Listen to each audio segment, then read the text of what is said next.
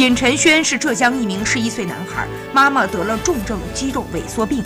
为记住大家对于他们家的帮助，从二零一七年的七月开始，他开始记账，最多的是一万元，最少的也有二十元。这些钱都是亲戚朋友或者是好心人的资助款。小男孩说，将来他长大了一定要还账报恩。母亲二零一五年底被确诊，父亲为了照顾病重的母亲辞去工作。肖晨轩平时他都会帮妈妈倒水、煎药、做家务，但是让他感到遗憾的是，好多捐助款都是匿名的，无法联系到本人。